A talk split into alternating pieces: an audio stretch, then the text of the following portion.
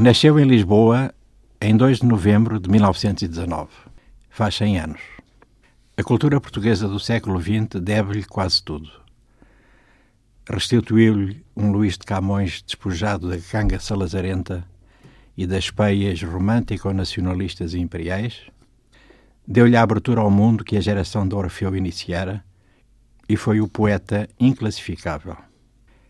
Sob o impacto de Fernando Pessoa, que leu magnificamente, mas sem a angústia da influência, Jorge de Sena vai erguer um monumento literário único onde cabe a erudição, o cosmopolitismo, o inconformismo radical, a experimentação dos géneros todos, da novela ao ensaio, do estudo académico, Camões sobretudo, à tradução e ao teatro. Traduziu as literaturas do mundo, Cavafis, com que carinho e minúcia, a magnífica poesia de 26 séculos na coleção Olho do Dia.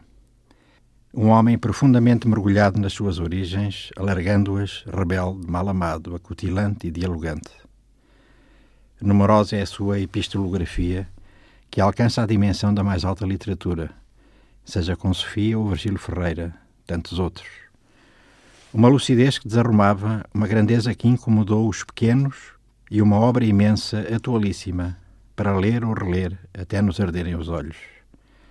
De sinais de fogo ao reino cadaveroso, do físico prodigioso a novas andanças do demónio, na prosa, de arte música, coroa da terra, e 40 anos de servidão, em poesia, para citar muito resumidamente uma bibliografia que espanta e apetece, Jorge de Sena está entre nós, falantes da língua portuguesa, e continua a ver-nos escangalhou a deriva das identidades, as assassinas, como disse o franco-libanês Amin Malouf.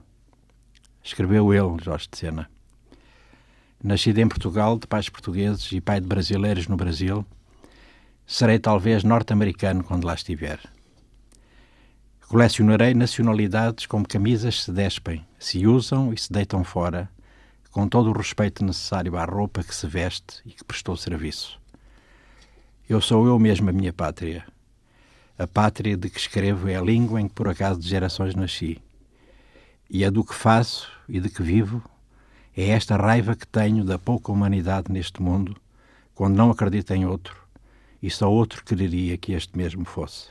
Que bom seria conhecer em livre a correspondência em verso que manteve com João Pedro Gravato Dias, também Multimate e Barnabé João, autor de Eu, o Povo, também Frei Ioannes Garabato, João António Quadros, ou a que manteve com Rui Knóflis, Eugênio Lisboa e José Craveirinha. E viveu no Brasil, onde se exilou depois da revolta da Sé, em 1959, e morreu nos Estados Unidos, onde foi professor em Santa Bárbara, Califórnia, com desaparecimento precoce em 4 de junho de 1979. Mas continua em Creta, tomando café com o Minotauro, sob o olhar atento de deuses sem vergonha.